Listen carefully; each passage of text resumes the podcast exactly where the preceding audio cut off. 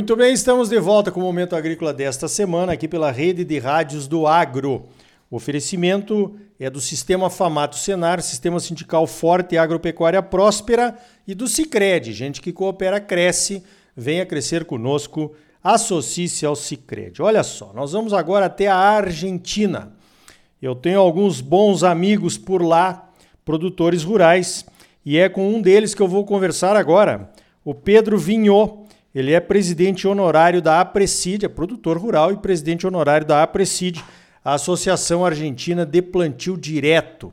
Com certeza, vamos começar perguntando, Pedro, como é que estão essas questões aí de retenções e proibição de exportações aí pela Argentina? Bom dia.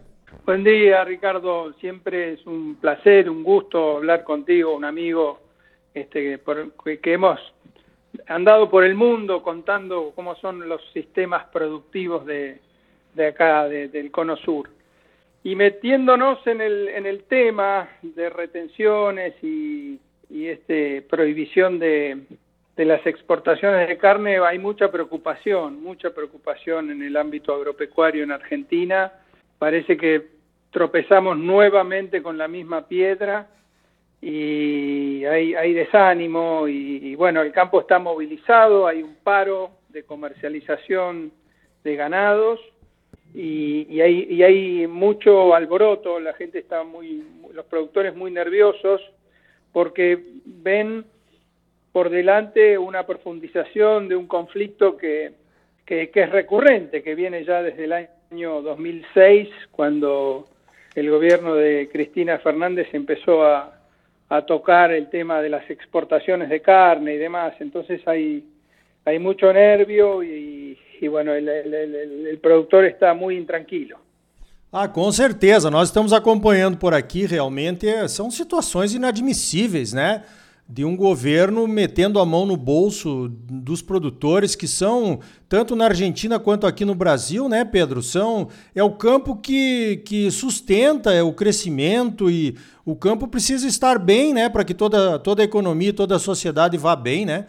O, o que, que você espera que possa ser um desenlace com esse atual governo aí a respeito de tudo isso que está acontecendo, Pedro? Como é que está a mobilização dos produtores? El, el, desenlace es incierto porque dentro del gobierno hay distintas líneas. Hay una línea muy dura que pretende profundizar el conflicto y, seguramente poner más retenciones al trigo y al maíz y avanzar por ese lado. Y hay otra línea que pretende eh, no pelearse con el agro. Por ahora viene ganando la línea dura, la línea del conflicto, y, y, es complejo pensar en un desenlace. A nosotros nos gustaría tener la esperanza de que, de que se pudiese conversar y entender las cosas, pero la realidad nos indica otra cosa y eso hace que todos los productores estén muy nerviosos, movilizados y preparándose para, para una escalada en el conflicto. É, realmente é uma pena, né? Ninguém gosta desse tipo de situação, com certeza é ruim para todo mundo. Agora, Pedro, me diga uma coisa: vocês estão com essas retenções, que é praticamente um confisco né, da soja que vocês produzem, do milho, do trigo, enfim, que o governo pega para ele mesmo. Então, com o que sobrar, você vai pagar suas contas, impostos e tudo mais, né? Tem lucro aí na atividade agrícola, Pedro, com todas essas esses impostos e, e, as retenções aí que o governo obriga o produtor a pagar? En la medida en que, en que nos alejamos de los puertos, eh, el lucro se hace más errático. La realidad es que el productor argentino eh, es un productor muy eficiente, que a pesar de tener estas cargas impositivas impresionantes, adapta su modelo productivo muchas veces a esto, a veces lo hace muy defensivo, como, correlato de esto, hay, hay menos aplicación de tecnología, se van a modelos más defensivos, ¿no? Y eso perjudica obviamente la producción. Es complejo y es errático porque las retenciones impactan lo mismo a una persona que está al lado del puerto o a mil kilómetros, impactan lo mismo a una persona que ha tenido una sequía terrible, a un productor de un área que ha tenido una sequía terrible muy, muy importante, como por ahí la que hubo este verano, que a alguien que le ha llovido bien y ha tenido un buen rendimiento. Por lo tanto, si las cosas se dan bien, En, en, algunas áreas hay, hay algo de renta, pero en la inmensa mayoría, sobre todo cuando nos empezamos a alejar del puerto, es muy, muy difícil este, buscar renta, ¿no? Y eso dispara un montón de otros problemas que, que, bueno, que los vemos a diario aqui na Argentina.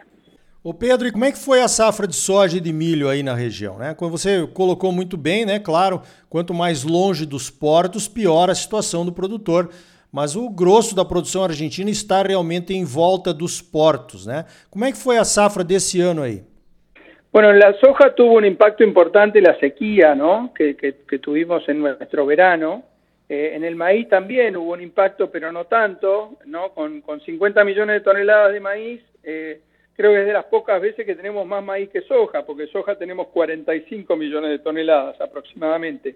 Podría haber sido mucho mejor, pero bueno, la, sequía tuvo su impacto.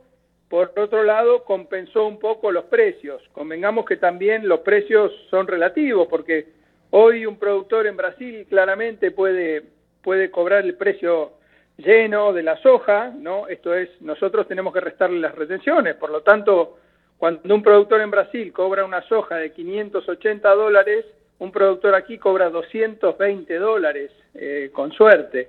Es una diferencia abismal, este, así que, como bien decías vos en, en la pregunta anterior, es muy difícil eh, lograr renta. É, com certeza, né? Vamos ver se esse governo aí de vocês acorda para prestigiar o campo, né? Porque é ele que mantém as cidades eh, de pé, né?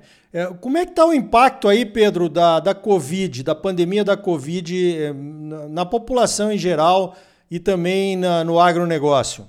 Antes de meterme en el tema COVID, permitime, Ricardo, decirte que las retenciones son un problema, Pero un problema aún mayor que tenemos hoy en la, en la, diferencia esta de precio entre un productor brasileño y un argentino es las diferencias en el tipo de cambio. El tipo de cambio oficial está alrededor de 90, 90 y pico de pesos por dólar y el tipo de cambio en la bolsa, o sea, donde uno realmente puede hacerse de los billetes, está arriba de 150 pesos. Entonces, esa brecha también el productor la pierde porque el gobierno cuando liquida las exportaciones le paga con un dólar de 90 pesos hmm. en vez de 150. Por lo tanto, ahí hay una, una brecha muy, muy grande que también la ve pasar el productor. O sea que no solo son las retenciones, sino también la diferencia en el tipo de cambio cuando se liquidan las exportaciones. Un escándalo, un, un, una cosa que, que, que está haciendo está generando un deterioro muy grande en, en todo lo que es eh, la producción en Argentina. Pasando al tema COVID, ayer habló nuestro presidente y nos, nos ha mandado a nuestra casa durante nueve días, no podemos salir, por supuesto que los productores sí, porque somos esenciales, eh, hay que seguir produciendo alimentos, pero la inmensa mayoría de la población la ha mandado a confinamiento durante nueve días. Así que acá se ha recrudecido la segunda ola, hay muchos casos y en ciudades como la mía, que es una ciudad chica, también eh, se, ha, se, ha, recrudecido y, y, los sistemas de salud están, están al límite. Entonces este, se ha optado por volver a, al confinamiento durante nueve días. Muito bem, olha Pedro, é sempre bom falar contigo, você é um grande amigo, né? Eu, eu sou um admirador do, do, da resistência e da resiliência do produtor argentino. Eu tenho certeza que os governos passam e vocês vão continuar produzindo aí, porque né, nessa hora, né, para vocês, o que eu posso dizer, vocês são verdadeiros heróis aí, é, pelo, por tudo que está acontecendo, principalmente eu que fico acompanhando daqui. A gente espera que isso passe logo, Pedro e a gente possa, tanto a pandemia quanto essa pressão horrível aí que se faz sobre a produção argentina, e a gente possa se encontrar para comemorar melhores dias, ok, Pedro? Ricardo, um placer, um placer para mim falar contigo. Siempre tengo en mente que, que somos socios, que el Mercosur tiene una oportunidad muy grande para alimentar al mundo y que los gobiernos pasan y que Dios quiera que pronto podamos estar planificando juntos, argentinos, brasileños, uruguayos, paraguayos, en cómo fortalecer la producción a campo que tanta falta le hace al mundo de forma sustentable, como sabemos bien que tenemos ese liderazgo en esta parte del planeta. Así que tenemos el destino juntos, trabajemos juntos, hay grandes amistades, así como la nuestra, que, que, no hacen más que reafirmar que esto es así. Este, el futuro nos espera, los gobiernos pasan. Gracias, Ricardo, un gran abrazo. Então tá aí. Realmente é impressionante a resistência dos produtores argentinos em relação aos impostos e retenções que são cobrados por lá.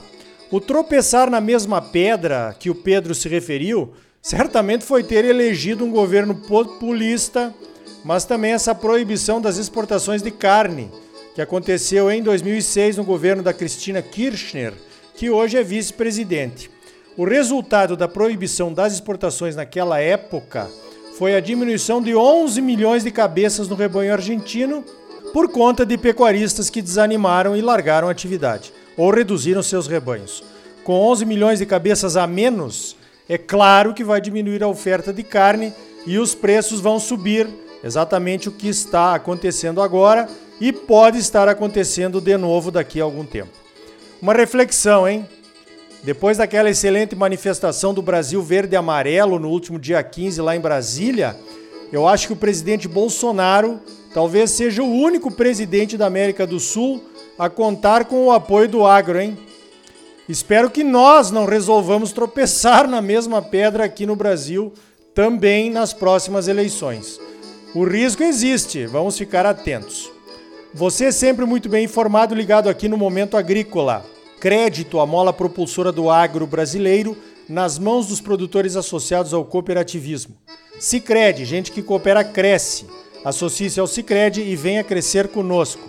Sistema sindical forte e agropecuária próspera. Sistema Famato Senar, trabalhando para aprimorar conhecimentos, melhorar vidas e garantir uma produção agropecuária mais sustentável e lucrativa para os produtores associados. E um Brasil melhor para todos nós. Por hoje vamos ficando por aqui. Então até a semana que vem com mais um Momento Agrícola Mato Grosso para você. Até lá!